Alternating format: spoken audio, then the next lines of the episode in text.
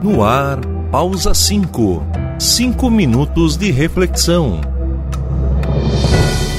Olá, bem-vindo a mais um Pausa 5. Aqui está o pastor William Felipe Zacarias em sintonia com o seu coração. Amado e amada do Senhor, quem de nós não gosta de ganhar um presente? Nós logo ficamos curiosos para saber o que tem dentro do embrulho. Mexendo no pacote, já vamos vendo se é uma coisa sólida ou algo mole, se é uma roupa, se é uma toalha, se é uma xícara, se é uma panela, se é um computador. Pois você sabe que isso tem tudo a ver com a nossa vida de fé? Sim! No Natal, você e eu ganhamos um presente maravilhoso chamado Jesus Cristo. E agora nós estamos no período da Epifania, que significa revelar a vida de Jesus em nossa vida. Ou seja, a gente ganhou um presente. Mas o que é esse presente que nós ganhamos?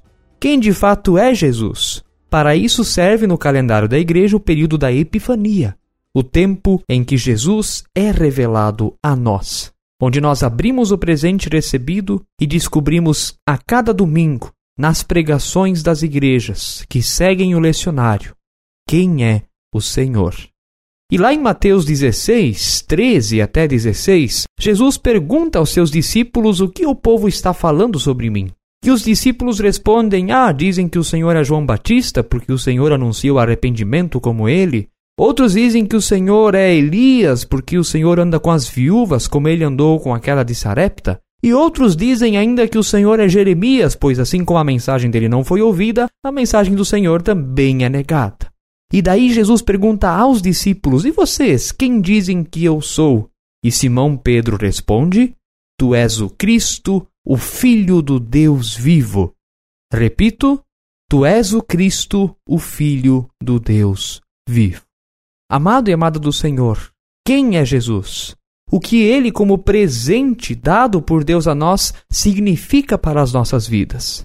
Em primeiro lugar, Jesus não é apenas um milagreiro, como se propaga tanto por aí, mas ele é o milagre em si.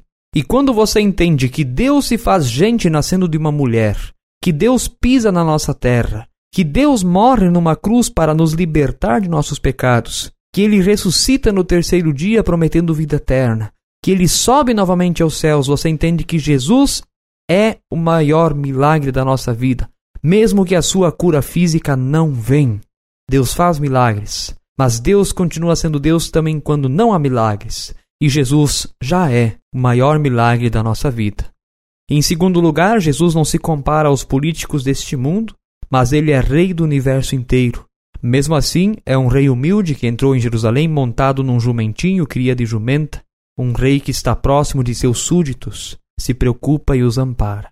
E em terceiro lugar, Jesus é salvação, quem nele crer recebe a salvação de Deus, salvação de seus pecados e salvação que conduz para a vida eterna.